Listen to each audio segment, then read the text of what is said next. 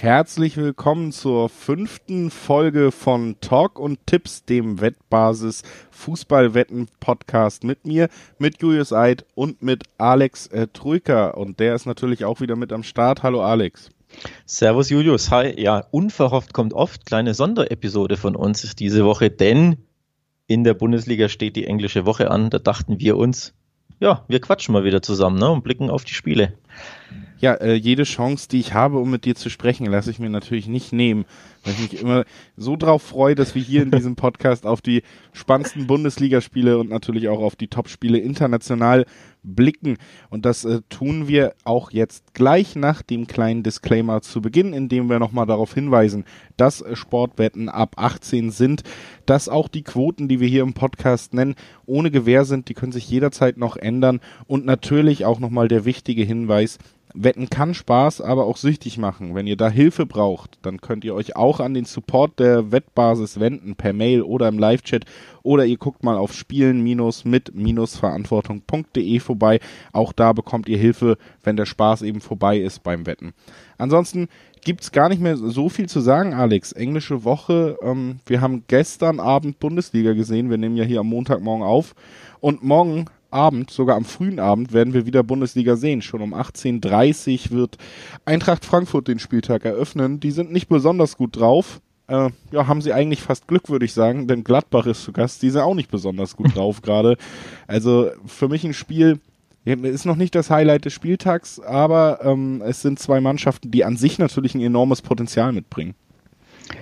Ja, Highlight des Spieltags ist wahrscheinlich jetzt nicht unbedingt dieses Spiel, aber nichtsdestotrotz natürlich ein spannendes Aufeinandertreffen. Die äh, Frankfurter wollen jetzt unbedingt mal wieder ihre, ihre Serie beenden. Sie haben ja, ich glaube, sieben oder acht, acht Spiele waren es, ne? nicht, nicht gewonnen. Von daher, die wollen unbedingt mal wieder den Sieg. Ähm, ja, und auch die Gladbacher werden ein bisschen enttäuscht aus der Woche rausgehen. Klar, in der Champions League sind sie weitergekommen, aber überzeugt haben sie dabei nicht. Eigentlich sehr, sehr schwach agiert und auch jetzt das Unentschieden gegen die Hertha war wieder ja, ernüchternd, würde ich sagen. Von daher sind auch die drauf und dran, ähm, mal wieder zu gew gewinnen zu wollen. Von daher spannend ist das Spiel schon. Spannend ist es auf jeden Fall. Ich finde auch, ja, Frankfurt eigentlich ja ganz gut gestartet, beziehungsweise was man auch dazu sagen muss, ist, dass bei diesen acht sieglosen Spielen in Folge, die du auch angesprochen hast, sechs Stück Remis waren. Also ja. wir reden über eine Niederlage gegen Bayern München in dieser Saison, die kann man, glaube ich, jedem Bundesligisten eigentlich zugestehen. Und wir reden jetzt am letzten Spieltag über ein 1 zu 2 Niederlage gegen Wolfsburg. Die sind ungeschlagen, stehen mittlerweile auf Platz 4. Ist auch kein schlechtes Team in dieser Saison. Ansonsten haben, hat die Eintracht immer zumindest das Unentschieden über die Zeit gerettet, was jetzt auch dafür spricht, dass da nicht alles ineinander greift. Da hätte man sich sicherlich auch mehr Punkte gewünscht manchmal, was aber auch jetzt nicht äh, so dramatisch ist wie acht Niederlagen in den letzten acht Spielen. Ne? Also ich, ich finde, das sind beides Teams, die mit dem neunten Tabellenplatz und mit dem achten Tabellenplatz, Gladbach auf der acht, mhm. auf der neun, irgendwie auch so ziemlich genau die Leistung der Saison bis jetzt spiegeln. Ja, wobei das den Gladbachern eher nicht gefallen wird, ne? diese Analyse, die streben natürlich ganz klar ins internationale Geschäft und da natürlich auf die Top-4-Ränge. Also die ja für, für ihre Verhältnisse und für ihre Ansprüche sind ja schon ähm, ja, enttäuschend quasi. Warum ist halt die große Frage. Ne? Ich denke, auch da ähm, wird ähm, ja, dem Tribut gezollt, dass sie einfach alle drei Tage spielen müssen. So ein Kader wie der von den Gladbachers ist halt ja nicht unbedingt so darauf ausgerichtet, ne? im Dreitagesrhythmus spielen zu müssen. Vor allem in der Champions League, wo die Gegner auch nochmal schwerer sind besonders bei ihrer Gruppe, als wenn sie in der Euroleague spielen würden. Von daher, man merkt das auch, ne? die Gladbacher sind auch irgendwo müde, platt, ähm, haben vielleicht nicht mehr so die Qualität auf dem Kaderplatz 11 bis 15, sage ich mal. Und das macht sich auch am Tabellenplatz bemerkbar und natürlich den Ergebnissen zuletzt. Ja, also das hast du sogar schon am ersten Spieltag der Bundesliga-Saison gemerkt. Da ist Gladbach gegen Dortmund angetreten und gestartet ohne Embolo, ohne Player und ohne Tyram. Das heißt, die komplette erste Reihe ja. der Offensive ist ausgefallen und da hat man dann direkt auch relativ sang- und klanglos 3 zu 0 verloren in einem Duell, wo man sich durchaus hätte ausrechnen können, dass es eventuell enger wird. Also da ist bei, bei Gladbach eben auch ein Problem in der Breite und in dieser Saison, die viele Mannschaften trifft, die international spielen, sind sie, glaube ich, in der Bundesliga das Team, was mit am meisten leiden muss. Also da spielt das schon mit rein, dass auch bei den Gladbachern in letzter Zeit die Ergebnisse nicht so stimmen. Ich würde trotzdem sagen, dass sie in dieses Duell für mich als äh, Favorit gehen. Wie sieht das bei dir aus? Uh, als Favorit sogar.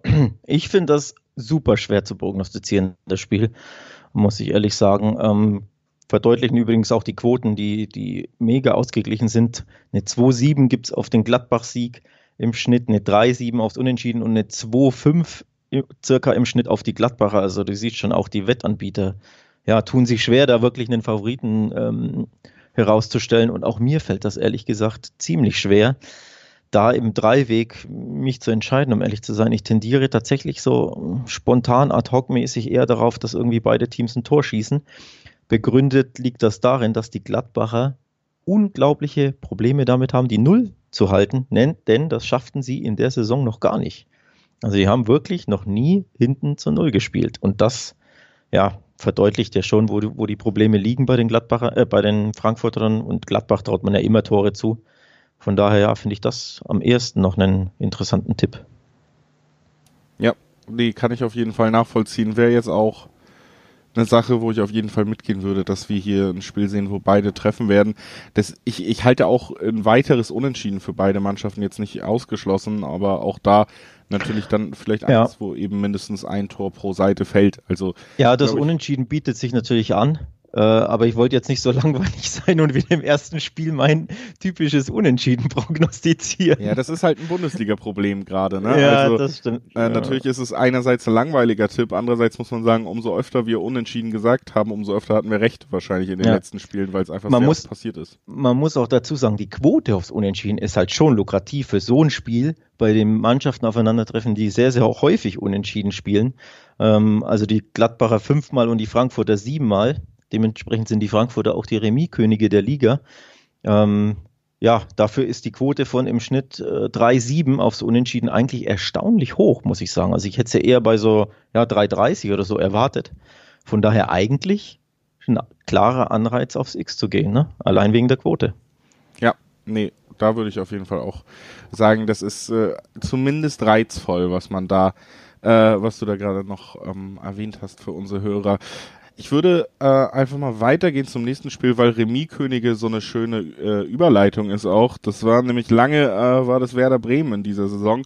Aber die letzten beiden Spiele haben sie dann doch wieder verloren. Damit ebenso lange sieglos wie die Frankfurter, über die wir eben gesprochen haben.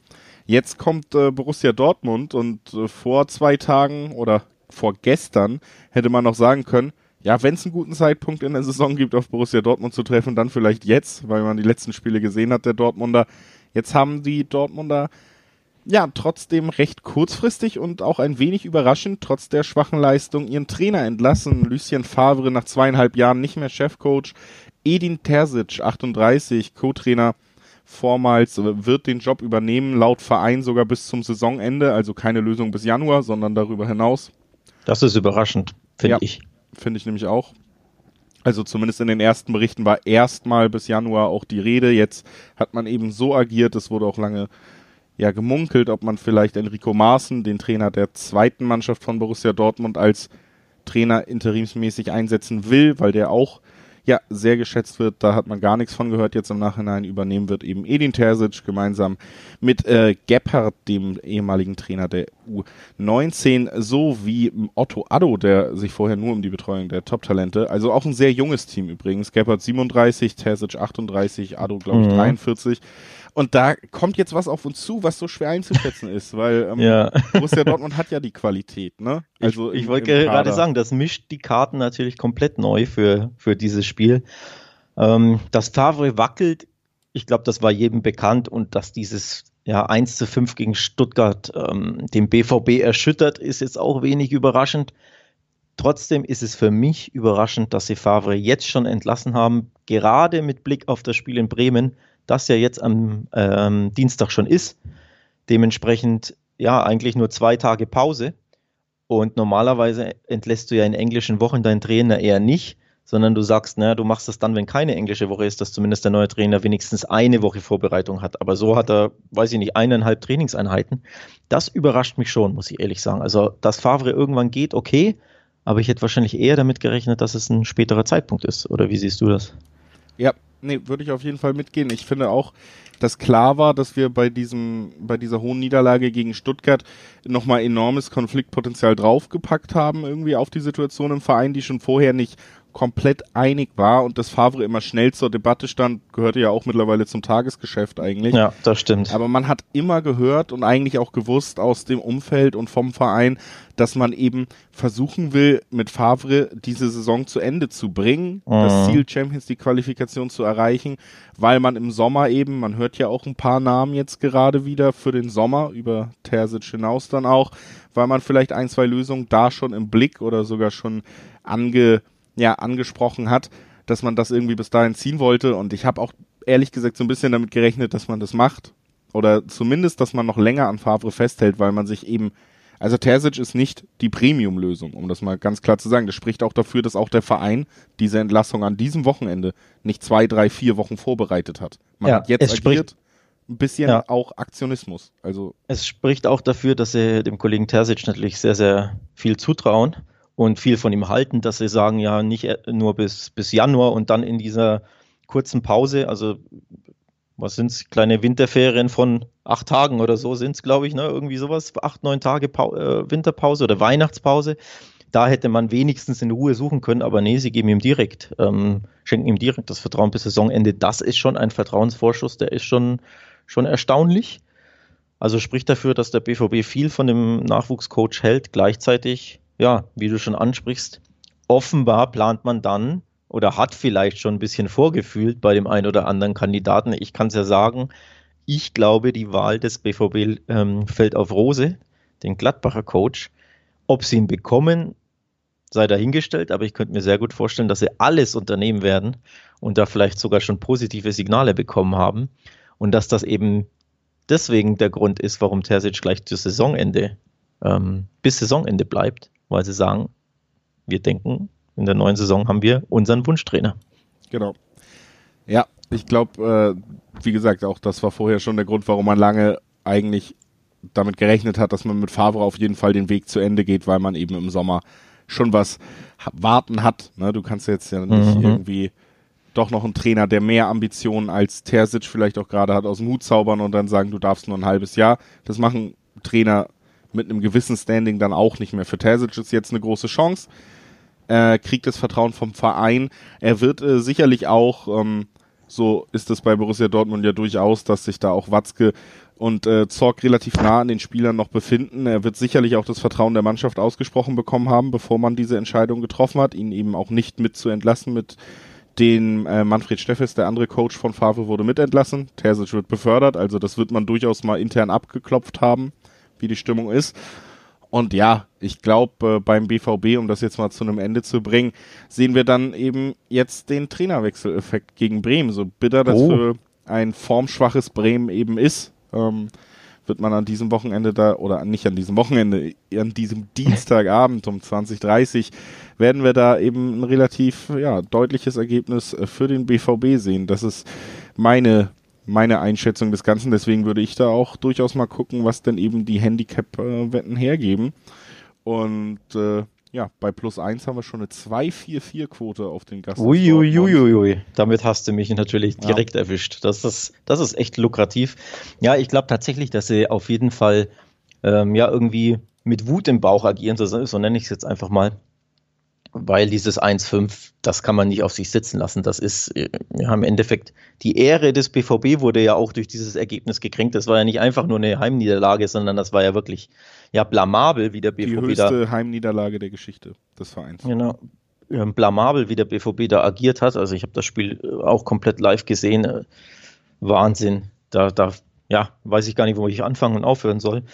Ähm, dementsprechend ja, glaube ich, dass die Mannschaft generell etwas gut machen will, dann, wie du es schon angesagt hast, der Trainerwechseleffekt, der bestimmt eine ganz andere ja, Ansprache haben wird als Favre, ne? wahrscheinlich eine viel ja, motivierendere, ich sag mal heißblütige Ansprache an die Macht Mannschaft und deswegen kann ich mir auch sehr, sehr gut vorstellen, dass sie Handicap gewinnen. Das muss ja auch nicht unbedingt wieder ein 4-1, 4-0 oder so werden, sondern ein 2-0 reicht ja, das darf man ja nie vergessen bei einem Handicap-Sieg. Ne? Das ist ja nicht mal ein wahnsinnig ähm, ungewöhnliches Ergebnis. Von daher ja, gehe ich mit dir d'accord. Vor allem, wenn man natürlich auf die Bremer blickt, die ja, die haben wir jetzt ein bisschen vernachlässigt, auch alles andere äh, als gut drauf sind. Also auch die sind ja mächtig in der Krise seit acht Spielen ohne Sieg.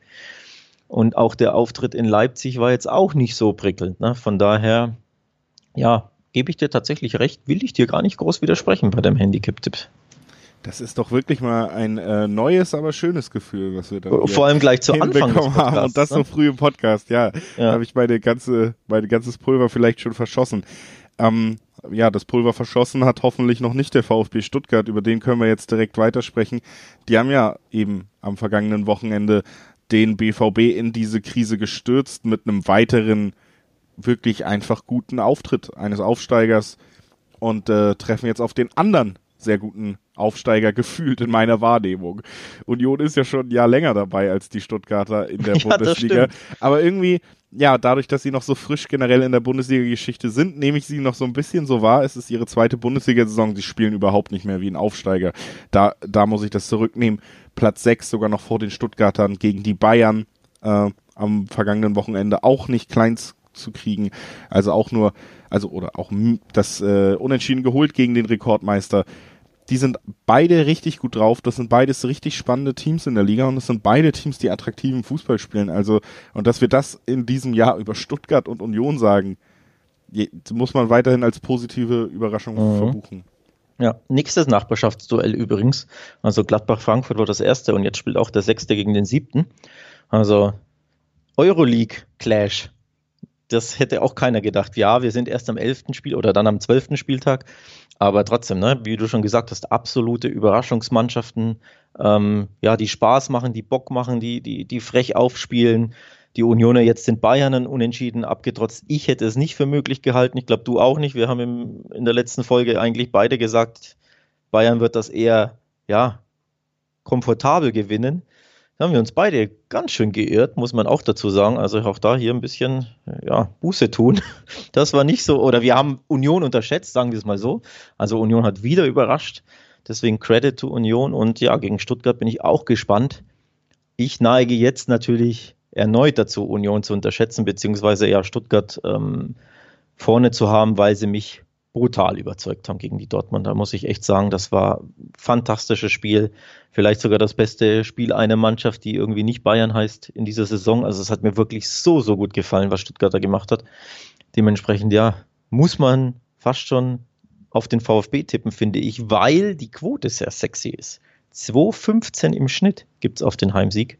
Das gefällt mir schon gut, muss ich ehrlich sagen. Also eine Quote, wo eine 2 vorsteht für eine Mannschaft, die am vergangenen Spieltag den BVB 5-1 aus dem, also aus dem Westfalenstadion geschossen hat. Das ist natürlich, ja, das äh, überzeugt mich tatsächlich auch fast schon vom, vom Stand weg, jetzt wo du es mir hier nochmal ähm, so auf den Tisch legst. Ich würde, ja, ich würde da auch äh, leicht Richtung Stuttgart tendieren, auch weil ich bei Union immer noch so ein bisschen im Hinterkopf habe, dass wir eben weiterhin auf Max Kruse verzichten müssen auf deren Seite. Also deren trotzdem bis jetzt bester Spieler fällt aus, trotz, aber du hast es schon gesagt, man darf auch wirklich nicht vergessen, Union ähm, immer mal wieder das Lob zu geben, was sie sich natürlich auch verdient haben, denn auch die spielen mittlerweile ja einen gepflegten offensiven Fußball, selbst gegen die Bayern. Ich glaube, das ist nochmal das, was ich bei diesen beiden Teams so, so schön finde in dieser Saison. Ein Team davon, Union, geht raus gegen Bayern München, ein Team geht raus gegen den BVB beide spielen ihren offensiven Fußballstiefel runter. Die lassen sich gar nicht mehr einschüchtern, egal welche Mannschaft da steht. Ja. Und das hat der Bundesliga gerade im Mittelfeld der Tabelle lange gefehlt. Dieser ja. Mut, eine eigene Spielidee durchzuziehen. Und das ist jetzt Union und Stuttgart tun. Das würde mich bei jedem Verein freuen. Außer vielleicht bei Vereinen, mit denen ich persönliche Rivalitäten hege. Aber ähm, ansonsten würde es mich bei jedem Verein freuen und deswegen freue ich mich auch total auf dieses Spiel. Ich freue mich auf Stuttgart, du hast es gesagt war Mangituka die letzten Wochen im Fokus. Jetzt kommt da auf einmal ein Kulibali und zeigt auch, was für eine Klasse der eigentlich mitbringt.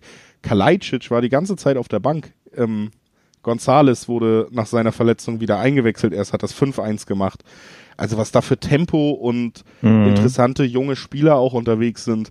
Das ist tatsächlich so ein Spiel, ich glaube auch, dass Stuttgart vorne liegt, aber übers Wetten hinaus möchte ich da jedem ans Herz legen, wenn er die Zeit hat und Lust hat, sich ein gutes Fußballspiel anzugucken, sich wirklich mal mit diesen Teams auseinanderzusetzen. Das ist dann mein Tipp. Okay. Werbung für die Bundesliga. Na ja. schön.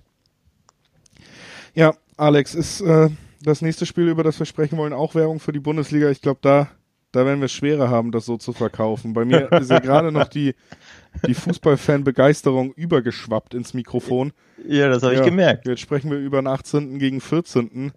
über Schalke gegen Freiburg. Und da, ja. da wird schwerer, wie gesagt, das als spektakuläres Duell zu verkaufen. Da wird schwerer, ähm, seine Herzen dafür zu erwärmen. Ja, das stimmt tatsächlich. Ähm, das klingt zumindest auf dem Papier schon mal nicht so sexy. Und ich glaube auch das, was wir auf dem Rasen sehen werden, wird nicht so sexy sein, ohne jetzt ähm, beiden zu nahe zu treten. Tatsächlich haben die Schalker aber das muss man auch zugeben, in Augsburg sogar für ihre Verhältnisse ein ziemlich gutes Spiel gemacht. Vor allem in der, in der zweiten Halbzeit fand ich sie wirklich gut.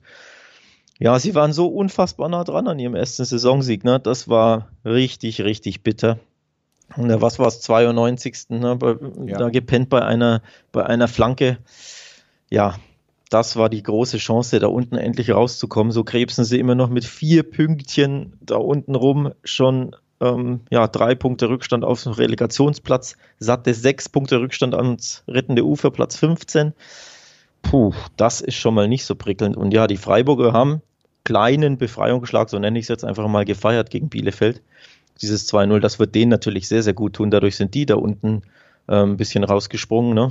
Ähm, ja, von daher, ich sag mal so, die, die mentalen Vorzeichen sprechen eher so ein bisschen für Freiburg. Ne?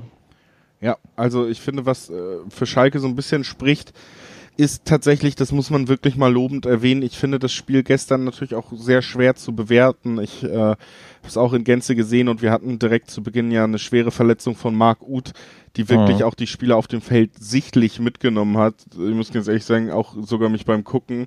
Also ich fand es ein sehr unangenehmes Gefühl und das Spiel war auch lange sehr verfahren und dass dann gerade die Schalker, denen ja nachgesagt wird, mental quasi eigentlich äh, komplett nicht mehr belastbar zu sein aufgrund dieser unfassbaren Niederlagenserie, dass die sich gerade in der zweiten Halbzeit so ins Spiel zurückkämpfen, innerhalb von zehn Minuten zwei Tore machen, das Spiel eigentlich drehen. Das hat mir schon imponiert, muss ich ganz ehrlich sagen. Also das vielleicht mal wirklich das Positive ja. Feld. Ich habe nicht, ja. hab nicht das Gefühl, dass diese Mannschaft und äh, wir reden dann ja auch immer noch über einen Trainer, der noch kein Spiel gewonnen hat. Ich habe nicht das Gefühl, dass da alle, alle Stricke schon wieder gerissen sind zwischen Manuel Baum und dem Team. Das miteinander wirkte da gestern irgendwie noch. Also das äh, wirklich vielleicht nochmal das, was jeder, der es mit Schalke hält, in die Waagschale werfen kann. Ansonsten gibt's da aber im Moment nicht viel und dass Marc Uth sich verletzt hat, war nicht, das waren nicht nur schlimme Bilder, das, das ist auch der interessanteste Offensivspieler der Schalker, der vielleicht sogar so ein bisschen Bundesliga-Erfahrung auf besserem Niveau hat, der jetzt auch wieder ausfallen wird mit einer Gehirnerschütterung. Antreten darf er sicherlich ähm, morgen oder übermorgen noch nicht. Und das, ähm, ja, ich glaube, das ist der nächste Schlag. Und ich glaube tatsächlich, die Freiburger werden eben auch diesen Schwung mitnehmen nach dem Sieg. Waren ja auch lange sieglos, äh, waren lange in Gefahr, unten reinzurutschen. Für mich auch, ja, so leid es mir tut, das nächste Spiel, was äh, Schalke verlieren wird am Ende. Verlieren gleich schon wieder. Das also Uiuiui. nicht gewinnen, Obwohl, entschuldige, ja, ja, gut. Also naja, kannst ja, dein Tipp ist dein Tipp, aber ähm, falls du wirklich auf den Freiburg-Sieg tippst, möchte ich dagegen halten, dass die Leistung der Schalke, du hast ja gerade selbst gelobt, wirklich eigentlich gut war. Und sie waren ja wirklich eine oder zwei Minuten vom Sieg entfernt. So, das heißt, du willst ja natürlich trotzdem das Positive mitnehmen. Nochmal, die Re Reaktion auf den Rückstand war schon positiv, die Reaktion auf diesen ja, Horror, Horrorunfall von Uth war sehr, sehr positiv, also mental super reagiert und sie waren halt eine Minute vom Sieg entfernt. Also das sind ja alles wirklich sehr, sehr positive Entwicklungen, die man vielleicht mit reinnehmen sollte in seine Berücksichtigung eines Tipps. Oder? Ja. ich äh, bin dann auch mal, ich, ich tippe dann einfach auch so ein bisschen mit der Serie eben. Ich glaube, sie wird noch nicht enden. So, ich glaube wirklich, wir sehen hier hm. gerade das, du, musst ja auch mal überlegen, wie unwahrscheinlich das eigentlich schon fast war am Ende, dass sie nicht gewinnen gestern. Und dann kommt in der 90 plus 3 Marco Richter, dem wirklich in dieser Saison exakt noch gar nichts gelungen ist, der teilweise wieder in der zweiten Mannschaft des FC Augsburg spielen musste und der schießt das Ausgleichstor, beziehungsweise hätte ja fast danach sogar noch den Siegtreffer erzielen können. Das war ja noch ja. mal knapp. Also das heißt, du gehst auf die doppelte Chance X2 von genau. deiner Tendenz her. So, genau. so, so argumentierst du da gerade rum, ne? Genau, ja, deswegen okay. habe ich da gerade auch nochmal geguckt. Das ist eine 1-4er-Quote, ist nicht besonders spektakulär der Tipp, aber es ist für mich äh, schon auf jeden Fall dann der sichere Tipp bei diesem Duell. Ja, ich muss tatsächlich sagen, ich glaube, wir sehen eher ein torarmes Spiel. Ähm, ich kann mir nicht vorstellen, dass da super, nochmal, ich habe es ganz eingangs gesagt, nicht, nicht super der sexy, tolle Offensivfußball gespielt wird. Von daher favorisiere ich zwei, ähm, zwei Prognosen. Das eine ist ähm, beim Over-Under auf Under 2,5 gehen, denn da gibt es Zweierquoten. Und auch bei Both Teams to Score aufs Nein zu gehen, auch da gibt es Zweierquoten, 2,20 im Schnitt. Also, dass einfach nicht beide Teams treffen, sprich, da wäre sogar das 1-0 oder ein 2-0 des FC Schalke drin oder ein schnödes 0-0 oder eben ne, Freiburg gewinnt irgendwie 1-0. Also auf jeden Fall eher wenig Tore. Eins von den beiden ähm, würde ich favorisieren, sodass ich mich quasi nicht in die Dreiwegschiene begeben muss. Ja, das sei dir natürlich auch gegönnt. Äh, Danke. Äh, nee, ja, ich glaube, wenn der 14. gegen den 18. spielt, äh, Mannschaften, die beide fußballerisch jetzt auch nicht wahnsinnig überzeugt haben, dann kann man sich schon darauf einigen, dass äh, man nicht mit dem Torspektakel des, des Spieltags rechnet, ja. auf jeden Fall. Also das, ja. Das denke ich auch. Und wenn die Quoten da stimmen, wie du sie gerade gesagt hast, dann ist es natürlich auch einfach eine, eine spannende, spannende Wahl, die man da treffen kann, beziehungsweise auch eine relativ sichere, ne? Nur eine besser, besser datierte. Ja, und dann äh, lass uns doch direkt vom 18. zum, ich hätte fast Tabellenführer gesagt, weil das ja eigentlich der angestammte Platz dieser dieses Rekordmeisters in Deutschland ist, ist es aber nicht mehr. Die Bayern sind seit gestern Abend, Alex, seit dem letzten Bundesligaspiel, was wir gesehen haben, nämlich dem vom Leverkusen, verdrängt worden von der Tabellenspitze. Es läuft gar nicht so gut in München. Ja, man, man hat auch in den letzten Spielen nicht nur Siege eingefahren. Die Euphorie des Triples der letzten Rückrunde ist sicherlich auch gegen eine Müdigkeit, die so viele Teams haben, ausgetauscht worden. Und jetzt geht's gegen den vierten, gegen ungeschlagene Wolfsburger. Und ja, ey, da ist was drin in der Partie, sag ich. Spannend, ne? Hätte man, glaube ich, vor der Saison so nicht getippt, dass man sagt, am äh, zwölften Spieltag trifft der ungeschlagene VfL Wolfsburg, der auf Rang 4 steht, auf den FC Bayern, der nicht auf Rang 1 steht. Also wenn du mir das so halt auf den Zettel geschrieben hättest, hätte ich gesagt, ja komm, vergiss es. Ja, und das ist hier die Ausgangslage. Also tatsächlich sehr, sehr spannend. Ne? Wolfsburg in der Hand, nur drei Punkte hinter dem FC Bayern. Sprich, mit einem Sieg können die sogar mit den Bayern gleichziehen. Auch das ist ja, ja ziemlich erstaunlich, muss ich sagen. Nochmal hätte ich so nie gedacht. Wolfsburg auch da sehr, sehr gefestigt zuletzt, muss man auch wieder sagen. Also sie überzeugen fußballerisch nicht immer, für meinen Geschmack zumindest, aber sie fahren einfach die Ergebnisse ein. Also sie haben dieses ähm, ja, Selbstwertgefühl, dieses Selbstbewusstsein.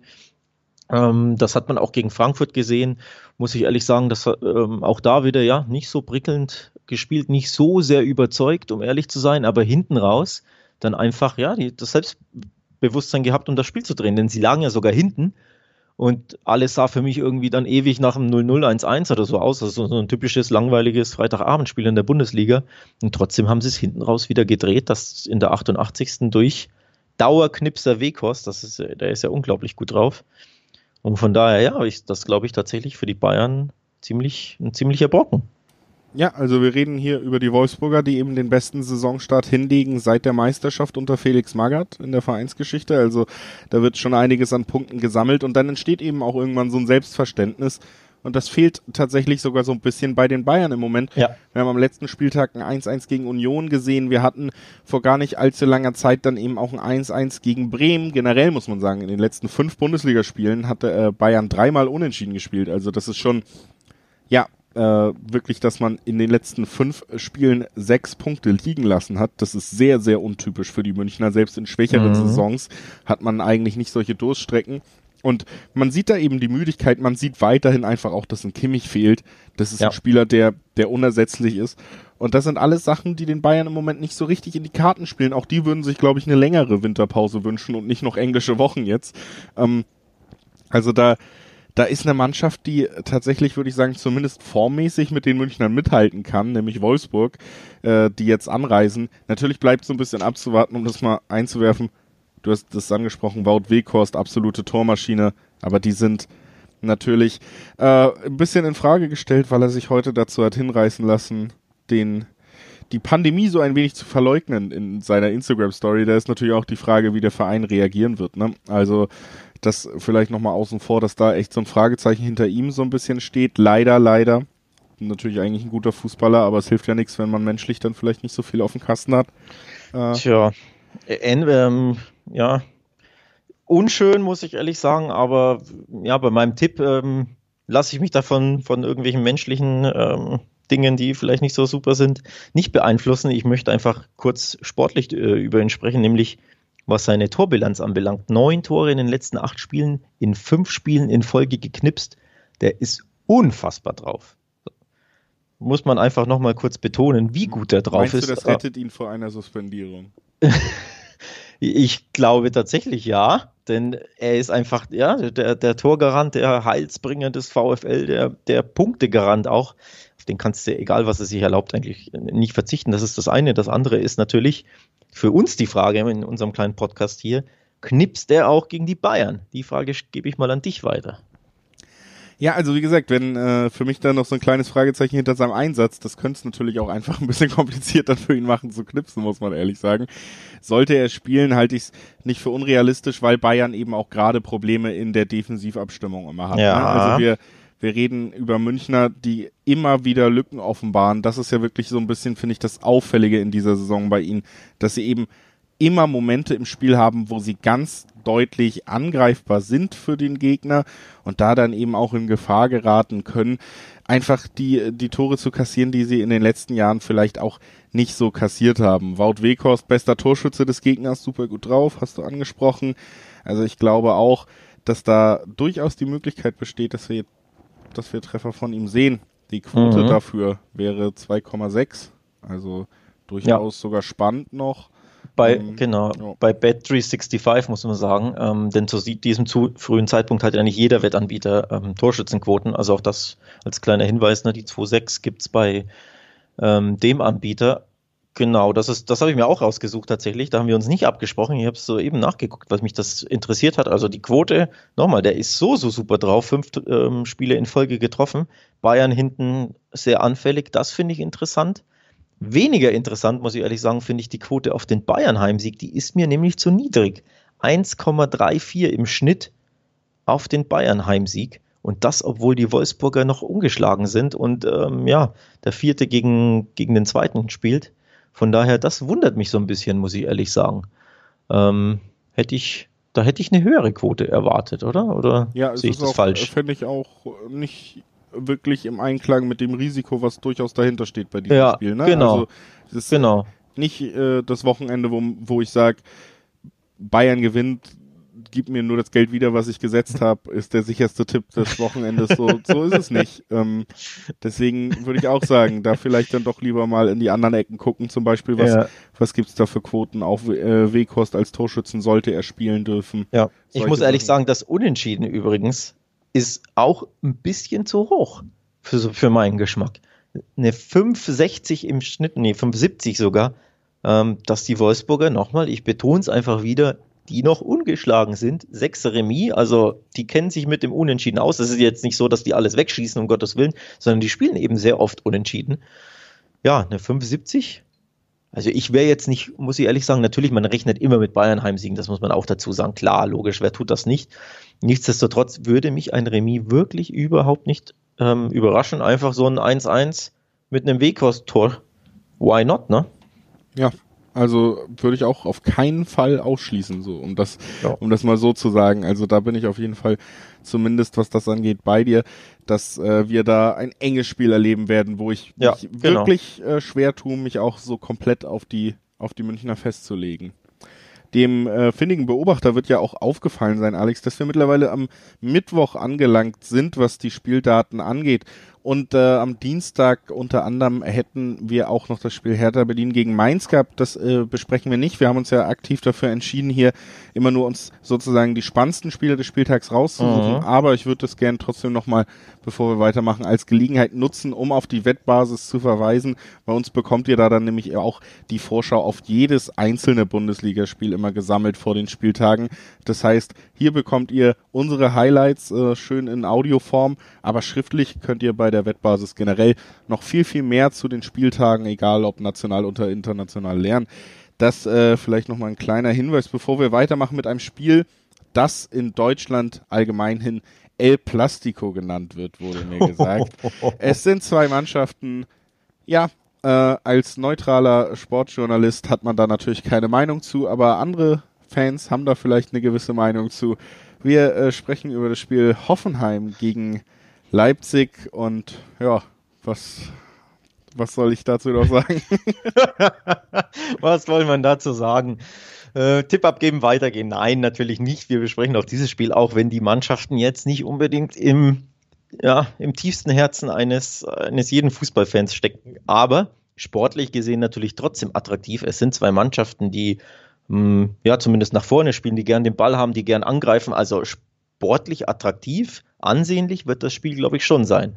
Auch wenn die Mannschaften auf dem Papier oder die Vereine auf dem Papier jetzt nicht jedermanns Sache sind. Aber zumindest sportlich, glaube ich, ist, ist das schon eine interessante Partie. Ja, hätte ich vor dem letzten Spieltag wäre ich da noch mehr mit drin gewesen, weil ich fand, dass äh, Hoffenheim nach langer Sieglosserie ganz gut gegen Augsburg wiedergekommen ist. Aber Augsburg mhm. sich gestern auch wieder schwer getan gegen die Schalker und Hoffenheim, ja, gestern wirklich sang- und klanglos und auch sehr dämlich, wenn man ehrlich ist, gegen Leverkusen verloren. Auch, übrigens auch schon ein absolutes Highlight-Spiel für alle deutschen Fußballfans, ne? Leverkusen ja, gegen Hoffenheim. das ist ein gutes Warm-up für, für Hoffenheim gegen Leipzig. ähm, nee, es ist auf jeden Fall so gewesen, dass äh, Hoffenheim gestern auch wirklich ja zwei gelb-rote Karten kassiert hat, unter anderem eben Florian Grillitsch, der für mich der mit Abstand beste Spieler der letzten Spiele war, der wird jetzt auch ausfallen gegen Leipzig. Und deswegen ja, ist für mich auch so die Vorfreude zumindest auf ein attraktives Fußballspiel ein Stück weit gesunken, weil Hoffenheim wieder so ein bisschen in meiner Einschätzung gesunken ist vor diesem Duell. Leipzig hat einfach seinen Job gemacht gegen formschwaches Bremen so. Die mussten nicht über sich hinauswachsen. Das wird ihnen, glaube ich, auch entgegenkommen. Haben ja auch lange und viele Einsätze hinter sich gehabt. Jetzt äh, konnten sich gegen Bremen fast so ein bisschen schonen. Also für mich ist das tatsächlich eine klare Sache, was, was die Favoritenrollen angeht. Ja, ähm, ich denke, du spielst da wahrscheinlich auch auf, auf ohne dass du es ausgesprochen hast, auf Hoffenheims ähm, schwache Form an. Ein Sieg in den letzten neun Spielen, nur eben das besagte 3-1 gegen Augsburg. Ansonsten, ja, was für ähm, die Frankfurter gilt, gilt auch für die Hoffenheimer. Sie können einfach nicht zu Null spielen. Das ist das große Problem. Jetzt natürlich am deutlichsten beim 1-4 gegen Leverkusen, da hat es gleich viermal gerappelt.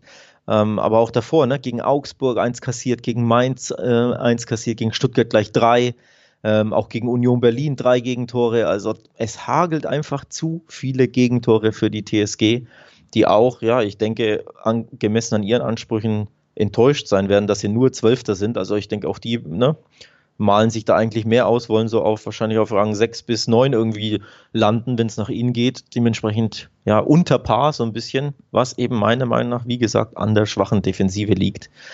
Und wenn dann die Leipziger kommen, dann können es halt wieder einige Gegentore rappeln, würde ich sagen, oder? Ja, also dann ist das eine Konstellation, wie du sie auch ganz schön dargelegt hast, in der ich mal gucken würde, was kriegen wir denn over under 3,5 und da mhm. schaffen wir es tatsächlich auch wieder über die Zweierquote mit 2,06 im Moment im Durchschnitt bei den Wettanbietern.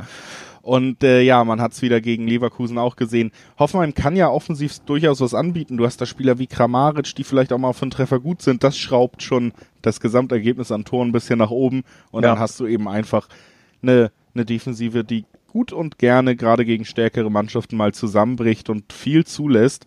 Und Leipzig ist eine gute Mannschaft. Und ähm, Deswegen hier, egal auf welche Art und Weise, ein 1-3 reicht ja auch wieder, ne?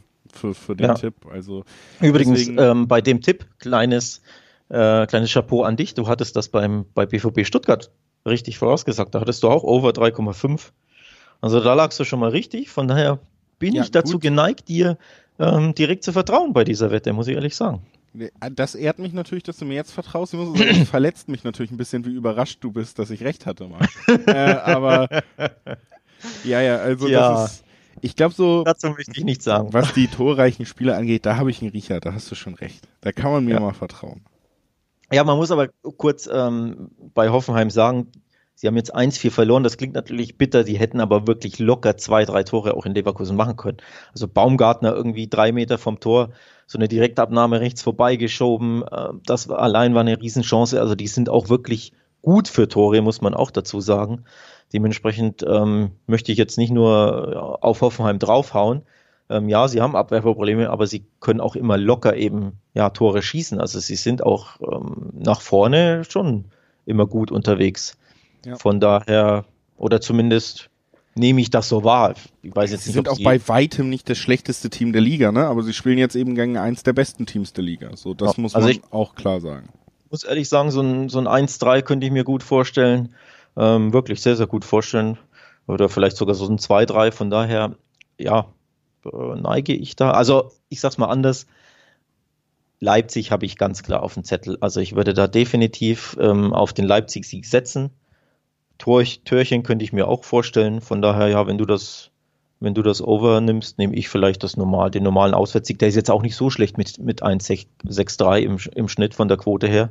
Teilweise bis zu 1,70, glaube ich, geht es da sogar hoch. Also man kann da auch den normalen Leipzig-Sieg ja. tippen. Ne? Ja, ich glaube, das ist auch tatsächlich eine recht sichere Bank. Ja. Dann äh, lass uns doch mal weiter zu Partien gehen, äh, wo mehr als 15 Vereinsmitglieder vorhanden sind. Lass uns mal nach, lass uns mal auf die Kölner blicken. Das, ja gut, auch schlechte Überleitung, weil die spielen gegen Leverkusen, da ist es ja auch noch gar nicht, äh, da gibt's ja auch durchaus die Vorurteile, dass die Fankultur nicht so herausragend ist. Aber ähm, ja, es ist ein Nachbarschaftsduell. Die Kölner bestehen darauf, dass es kein Derby ist. Das ist es gegen Gladbach. Jetzt haben wir ein Nachbarschaftsduell. Zwei Städte am Rhein treffen in Köln aufeinander. Köln und der Tabellenführer Leverkusen, Alex. Der Tabellenführer. Äh, ich möchte kurz, ich möchte kurz darauf hinweisen, dass du das Wort Derby, warum auch immer, vermeidest. Warum sprichst du denn jetzt nicht an, wie es ist? Das ist ein Derby. Ja, ähm, genau deswegen äh, habe ich ja gerade gesagt, es geht darum, dass die, die Kölner, denen ist es persönlich sehr wichtig, dass es mhm. kein Derby ist. Es ist ein, mhm. ein Nachbarschaftsduell, aber mhm aufgrund der ja fehlenden Tradition, die, also die man gerne dem Nachbarn aus Leverkusen so ein bisschen abspricht, wird darauf bestanden, dass das originale Derby, das ist gegen Borussia Mönchengladbach. Aber ein Nachbarschaftsduell ist doch per se doch schon ein Derby. Das ist doch das was ist das Derby. Also Definitionsfrage. Also, ja. Ich, ich wohne also, in Köln. Ich kann, ich muss aufpassen, dass ich vor der Tür nicht niedergeschlagen werde, wenn ich hier falsche Sachen sage. Von, von, den, von den Jungs in den FC-Kutten. Deswegen halte ich mich zurück. Du kannst gerne Derby sagen. Ich sehe es ähnlich wie du eigentlich. Ja, also mir geht's ja wirklich nicht um Rivalität an sich, dass man ne, sich warum auch immer nicht mag oder nicht respektiert oder so, alles okay, sondern mir geht's ja darum, wenn das ein Städteduell ist, ne, die von einem Fluss getrennt sind, dann ist das für mich geografisch gesehen ein Derby, egal wie die Fan, äh, Fans zueinander stehen oder die Fanvereinigung daraufhin. Aber ich wohne auch nicht in Köln, ich kann mich das auch trauen, das zu sagen, ohne dass ich Angst haben muss. Wobei gut, Angst haben muss man aktuell eh nicht so sehr, weil auf die Straße darf man ja nicht. Von daher, so viel wird ja nicht ja, passieren. Ne? Gut, ähm, genug über diesen Unfug, den wir hier besprechen. Lass uns mal zum, zum Sportlichen gehen. Traust du den Kölnern was zu? Gegen den Tabellenführer. Das, das muss man auch nochmal betonen. Ne? Nicht nur das ja. Wort Derby, sondern das Wort Tabellenführer Bayer 04 Leverkusen ist auch etwas, was man nicht so häufig in den Mund nehmen kann. Deswegen glaube ich auch, stellt der Spielplan hier den Kölnern, die gerade so ein bisschen zurück in die Spur gefunden haben, stellt ihnen hier einfach ein Bein. Die ja. Leverkusener nur äh, Wolfsburg auch ungeschlagen. Leverkusen logischerweise noch ein paar mehr Punkte gesammelt als die Wolfsburger. Eben mit 25 mittlerweile an der Tabellenspitze.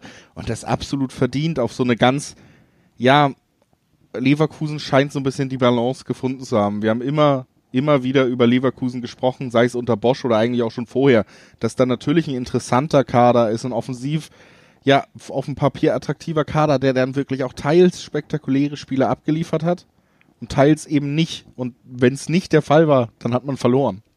Und das hat man so ein bisschen aufgefangen. Das Spektakuläre ist tatsächlich so ein bisschen nach unten gefahren, aber dafür liefert man konstant ab, lässt sich eigentlich nichts aus der Hand nehmen und ist verdient Tabellenführer im Moment. Köln hat einmal gegen Dortmund gewonnen in dieser Saison. Danach zweimal unentschieden, wieder ein bisschen, ach nee, Quatsch, jetzt gegen Mainz natürlich auch noch gewonnen. Das war übrigens richtiger Big Point. Aber ähm, die Karten sind hier so klar verteilt. Egal wie gut Köln in Form ist, ich glaube, das ist eine Nummer zu groß. Kleiner Einspruch, euer Ehren, weil du gesagt hast, ähm, hier irgendwie das Spektakuläre ist so ein bisschen runtergefahren. Die Leverkusener haben in fünf ihrer letzten sieben Spiele drei oder mehr Tore geschossen. Pflichtspiele wohlgemerkt. Also es gab ein 3-1 gegen Augsburg, ein 4-2 gegen Freiburg, ein 4-3 gegen Gladbach, äh, ein 3-0 gegen Ho äh, Schalke, ein 4-1 gegen Hoffenheim. Also da siehst du schon, die greifen unglaublich gerne an. Man kann auch über die Euroleague reden. Da gab es ein 4-2 und 4-1 gegen Hapoel Beersheva, ein 3-2 gegen Nizza und ein 4-0 gegen Slavia. Also, die schießen gern Tore, die spielen nach vorne, die attackieren, die spielen Bosch-Fußball. Von daher, ja, da geht schon einiges bei den Leverkusen, ne? auch attraktivitätsmäßig und was die Tore anbelangt. Also von daher, da kommt was auf die, auf die Kölner zu. Ja, und äh, wie gesagt, ich glaube tatsächlich, da kommt einfach zu viel auf sie zu in diesem Duell. Da, da werden sie jetzt ihre. Du klingst so kleinlaut. Spricht da dein, dein kölsches Herz? Oder? Ja, du weißt du, ähm, ich äh, bin durchaus dem Verein so ein bisschen zugetan irgendwie. Ich kenne viele Fans eben einfach persönlich. Und da, da spielt es dann ja oft eine Rolle. Ich finde die auch äh, sehr unterhaltsam mit ihrem, ja, die also haben ja eigentlich vor jeder Saison schon aufgegeben, immer die Köln-Fans. Das ist so eine Einstellung, die ich ganz sympathisch finde. Hier geben sie, glaube ich, aber zu Recht auf, um das zu sagen. Also, ähm, und wenn du dann guckst. Ja? Stichwort, das, das möchte ich dann äh, äh, aufgreifen. Apropos aufgeben, ich habe das Gefühl, das machen die Wettanbieter auch. Es gibt eine Fünferquote auf den Heimsieg Köln. Ja. Das ist schon, schon sehr hoch, ne? Ja, Dafür nochmal, dass es ein sogenanntes Derby ist. Ja, ja, aber siehst du, auch da geht die Einschätzung vielleicht so ein bisschen auseinander. Andererseits muss ich aber sagen, finde ich, dafür, dass, dass ich es sehr deutlich sehe in diesem Duell, finde ich die 1,68 Quote im Durchschnitt auf einen Leverkusen-Sieg tatsächlich noch ganz, ganz lukrativ. Also, mhm. ähm, wir haben ja jetzt äh, über die Bayern-Quote geredet, zum Beispiel auf Bayern-Sieg, die wir beide ein bisschen zu niedrig fanden. Die hier finde ich fair, muss ich sagen. Die findest du fair. Ja. Wie findest du äh, das Over 2,5? Wenn ich jetzt, ich habe ja die ganzen Ergebnisse von Leverkusen vorgelesen, also die gerne drei plus Tore schießen. Von daher ein Over 2,5 ja. könnte man schon. Oder, oder schaffen es die Kölner endlich mal hier nicht mehr, ich sag mal nicht mehr als ein oder zwei Tore zu kassieren. Wobei, dann wärst du wahrscheinlich auch beim Over, ne? Ja. Ja. Also, ja, da neige ich, auch. da neige ich dazu. Die Frage ist natürlich, wie, wie gefestigt ist der FC jetzt? Ähm, also das, das, muss man auch sagen, wir haben jetzt sehr, sehr viel über Leverkusen gesprochen. Das 1-0 in, in Mainz des FC war ein unglaublicher Big Point. Die sind jetzt auch drei Spiele ungeschlagen. Ne? Also 2-1 in Dortmund, das sind ja zehn Big Points quasi.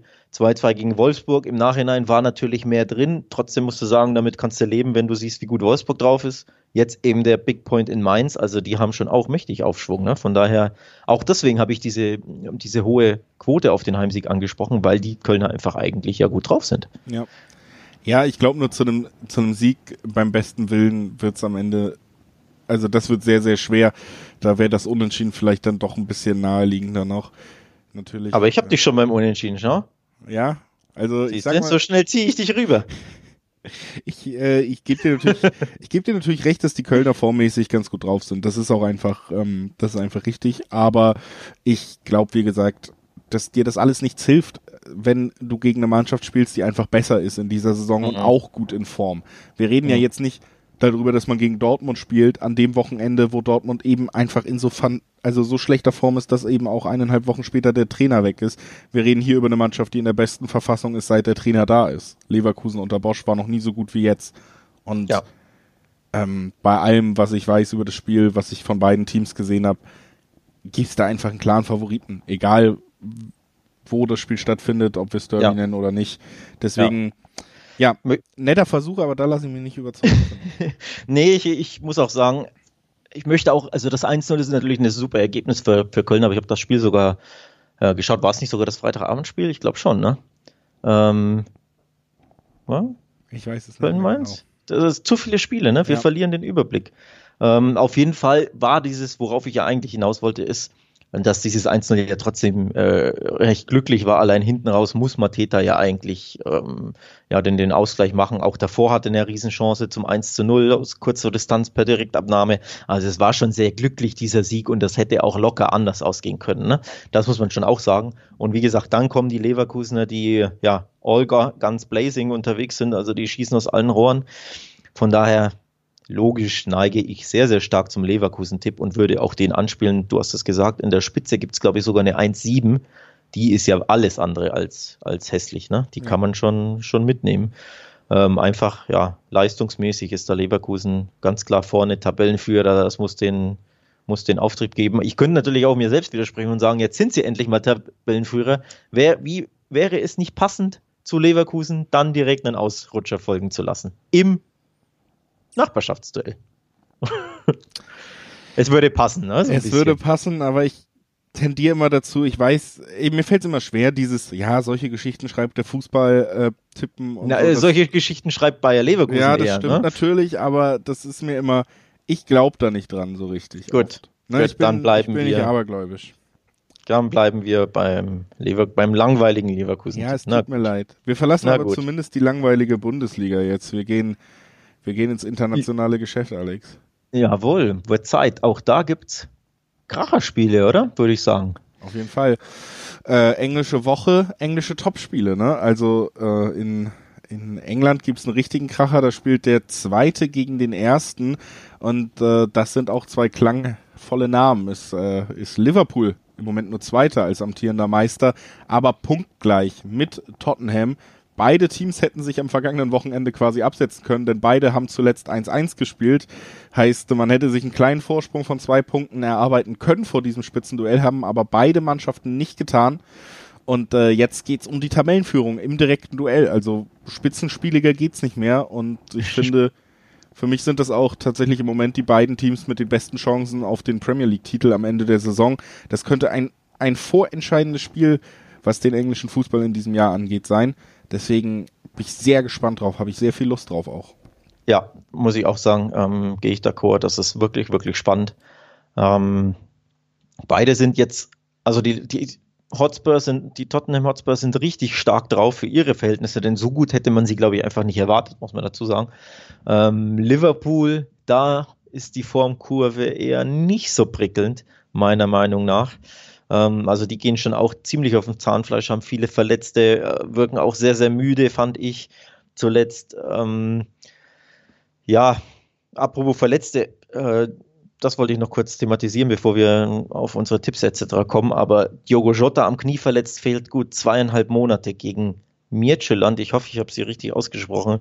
Für mich, für meine äh, Wahrnehmung völlig unnötig riskiert, dass er da gespielt hat, war ja von Klopp einfach komplett unnötig, hat sich da verletzt, richtig bitter. Jetzt hat sich am Wochenende beim enttäuschenden 1-1 gegen Fulham äh, Joel Matip am, am Rücken verletzt. Ich weiß nicht, ob das so schlimm ist. Ich glaube zwar eher nicht, aber natürlich droht er trotzdem zumindest in diesem Spiel auf, auszufallen. Von daher zwei weitere Verletzte. Weiterhin fehlt natürlich Thiago, ähm, Van Dijk logischerweise. Also da gibt es schon einige. Von daher, ja, auf dem Höhe, auf der Höhe ihres Schaffens ist der FC, seines Schaffens ist der FC Liverpool nicht, ne, vor diesem Topspiel. Nee, also um das mal auch einfach aufzugreifen, was du mit der verletzten Thematik und dass das natürlich ein riesiges Problem ist, ist, ist nach der Auswechslung von Joel Martip, weißt du, wer da in der Innenverteidigung gespielt hat, gemeinsam Fabinho und Jordan Henderson haben die Innenverteidigung gesetzt. Das sind Wahnsinn. zwei Spieler, die nicht gelernte Innenverteidiger sind. Das sind zwei Sechser. Henderson in seiner besten Phase der letzten sehr erfolgreichen Saisons ja sogar als Achter aktiv gewesen. Den hat man da, glaube ich, einfach hingestellt, weil man geguckt hat, gut, wer hat hier noch am meisten Muskelmasse und ist unter, mhm. über 1,80 irgendwie auf dem Feld und dann mhm. brauchen wir halt einen Innenverteidiger. Also wirklich absurd, was, was man da für ein Verletzungspech hat.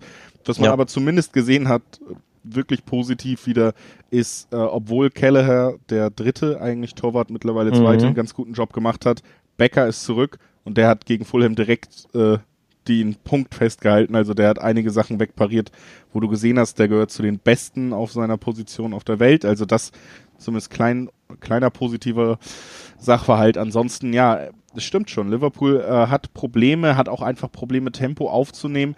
Jota war so ein bisschen der Dealbreaker oft und jetzt ist er verletzt. Also das ist auch ärgerlich. Salah vielleicht noch mit am besten in Form im Moment bei, bei Liverpool und Tottenham. Tottenham ist abgezockt. Tottenham spielt wieder eiskalten Mourinho-Fußball, nur drei Gegentreffer in den letzten sieben Partien. Also man kassiert wenig und man ist eiskalt. Hat man am besten, glaube ich, gegen Manchester City gesehen.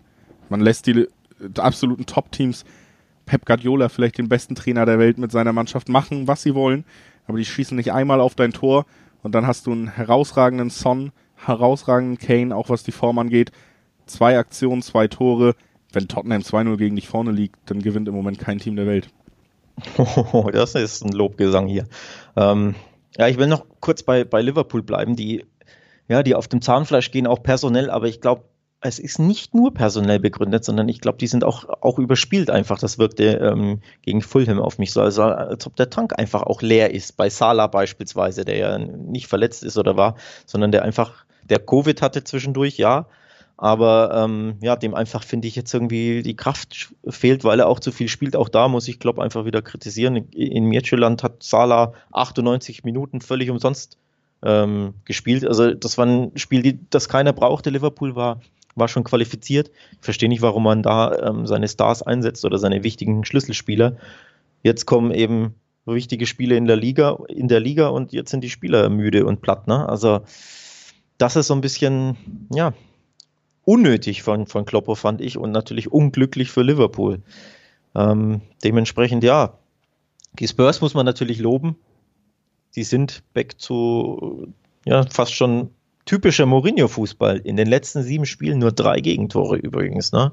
Also, weil du sagst, vorne eiskalt und hinten halt bombensicher. Ne? Das ist Mourinho, wie man ihn kennt.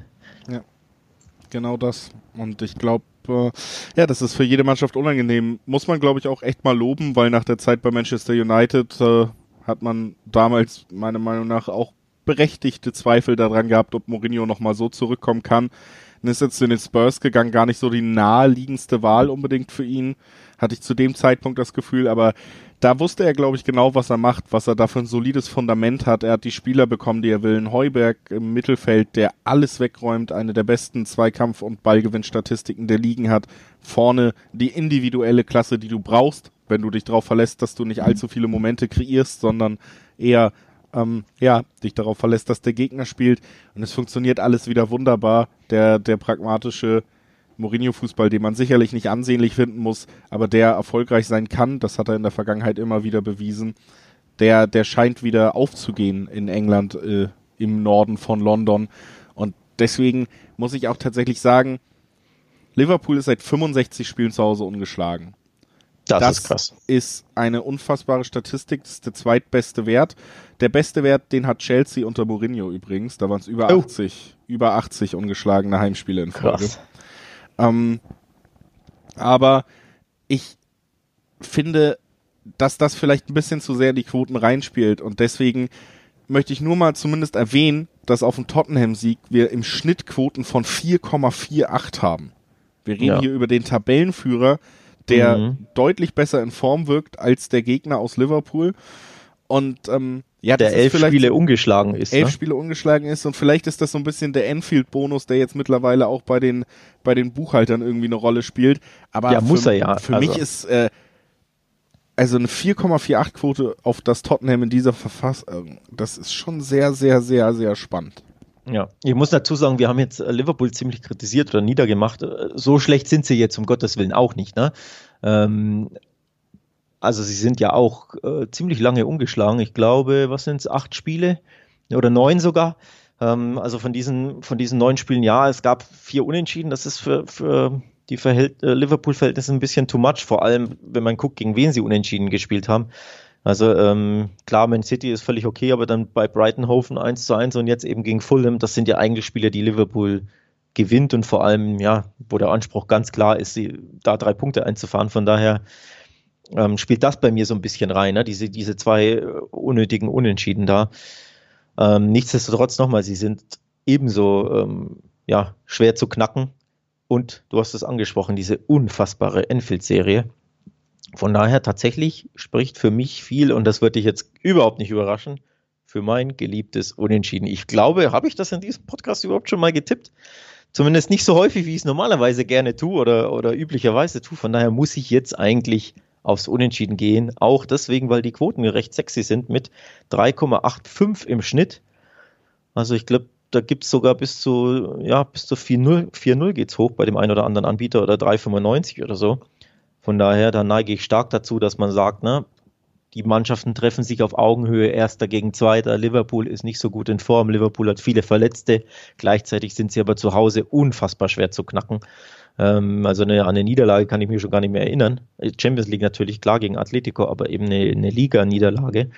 Von daher neige ich sehr, sehr stark zum geliebten Alex Troika Unentschieden-Tipp. Ja, hast du dir bis zum Topspiel aufbewahrt. Na, nee, natürlich. Äh, Finde ich aber auch durchaus äh, naheliegend und vor allen Dingen, wo man sich, glaube ich, darauf einigen kann, beide Quoten, die wir genannt haben, sind halt einfach relativ spannend dafür, dass wir, glaube ich, ähm, ja, diese Varianten nicht ausschließen können und dafür sind die Quoten dann einfach sehr, sehr spannend auf der einen Seite. Deswegen äh, das zu diesem Spiel und zum Abschluss äh, wie immer in die zweite Heimat von Alex nach Spanien äh, zu Barca mal wieder. Letzten Male ging es ja immer um Real Madrid. Jetzt kann deine äh, Chefredakteur von Barca Welt Expertise natürlich ja. komplett äh, durch die Decke schießen hier. Es geht, äh, ja, wir reden über das Spiel von Barca, der Tabellenführer spielt. Aber es ist gar nicht Barca, es ist Real Sociedad, die, die an der Tabellenspitze stehen. Was ist da denn eigentlich los für alle, die sich nicht so mit spanischem Fußball beschäftigen?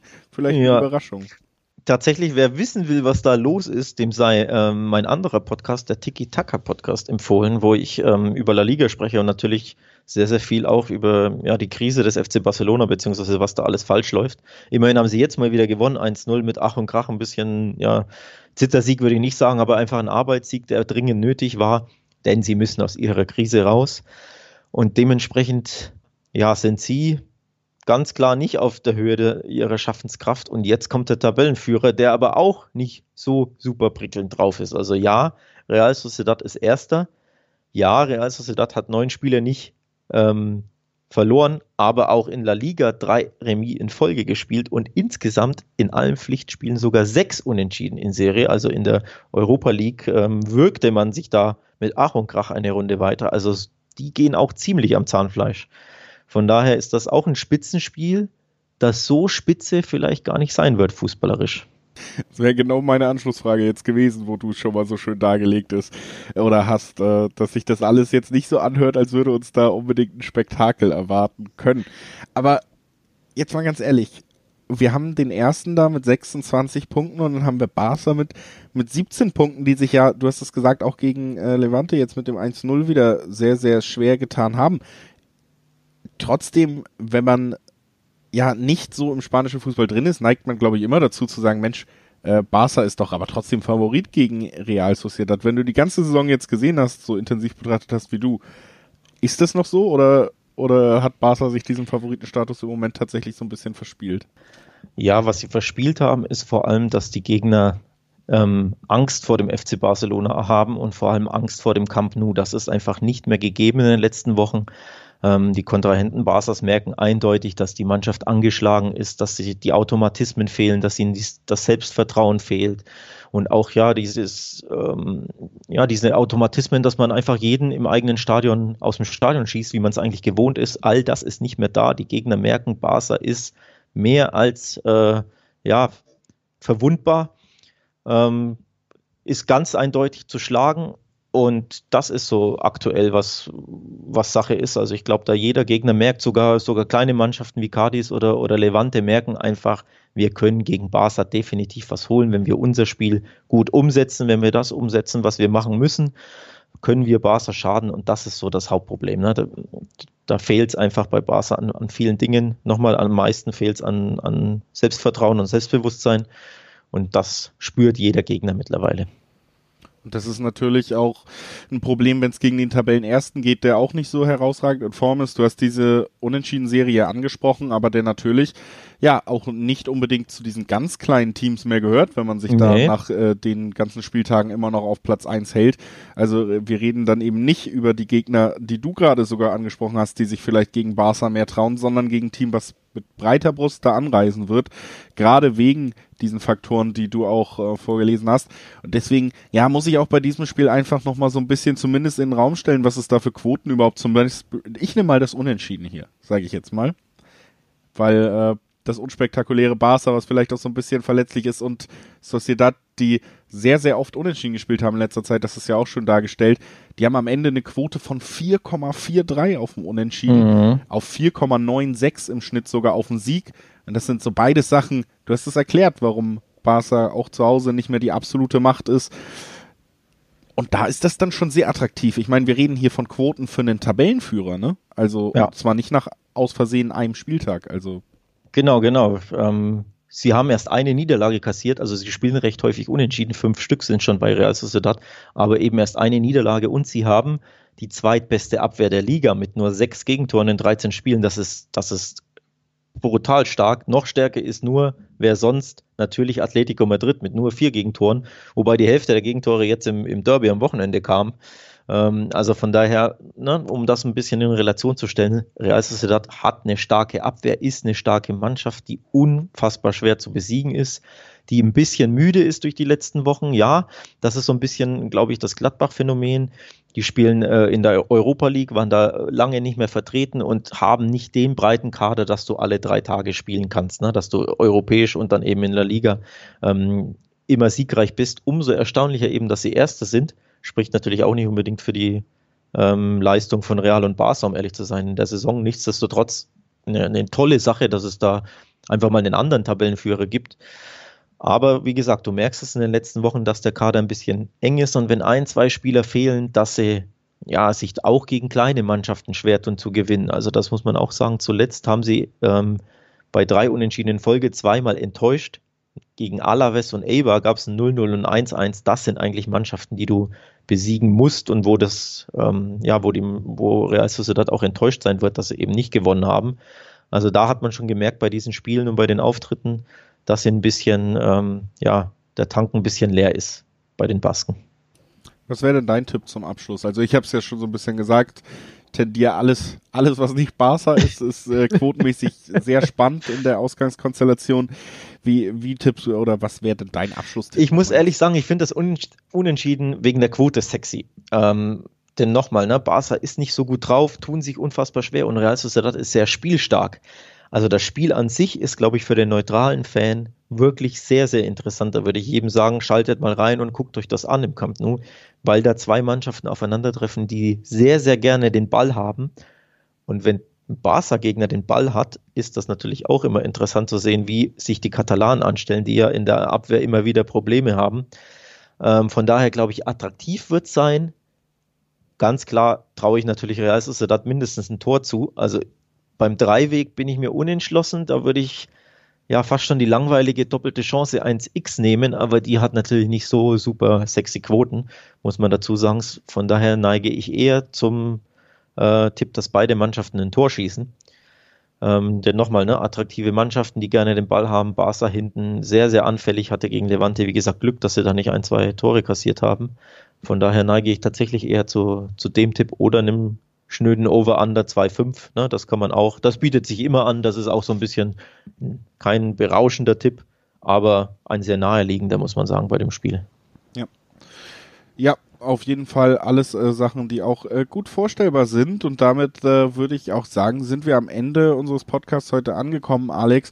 Für alle, die ja nicht genug bekommen können, obwohl jeden Tag jetzt quasi Fußball gespielt wird.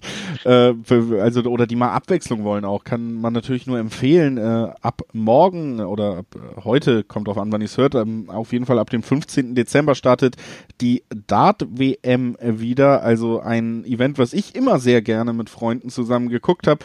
Und auch da gibt's zum Beispiel bei der Wettbasis einiges zu lesen. Sowieso natürlich alle oder ganz viele Sportarten, über die ihr euch da weiter weiter auch noch über den Fußball hinaus informieren könnt bei uns auf der Seite wettbasis.com. Das äh, noch als kleiner Abschluss und äh, wir bedanken uns fürs äh, Zuhören. Wie immer, ich bedanke mich bei Alex, dass er wieder, wie immer, sich bereit erklärt hat, ein wenig Zeit mit mir zu verbringen in dieser doch so einsamen Zeit. Alex, Dankeschön. Äh, liebe Hörer, Dankeschön. Ich sag Tschüss, äh, du bestimmt auch noch. Ich sag Tschüss, bevor ich aber ähm, was anderes noch sagen will.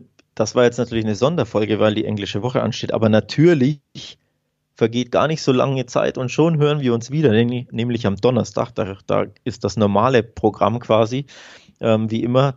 Also vor der vor dem Bundesligaspieltag quatschen wir natürlich am Donnerstag wieder. Das möchte ich kurz loswerden. Ne? Für jeden, der verwirrt ist und sich denkt, warum gibt es jetzt eine Sonderfolge und was hat das zu bedeuten? Ja, das hat nur zu bedeuten, dass ihr uns noch häufiger hören könnt. Also am Donnerstag sind wir normal wieder da. Da freue ich mich natürlich auch drauf. Ich freue mich jetzt auf die englische Woche. Einfach mal wieder Fußball gucken. Man macht es ja so selten aktuell. ja, und das sind meine Abschlussworte. Also bis Donnerstag an alle Hörer, bis Donnerstag an dich, Julius. Und in dem Sinne, tschüss. Tschüss.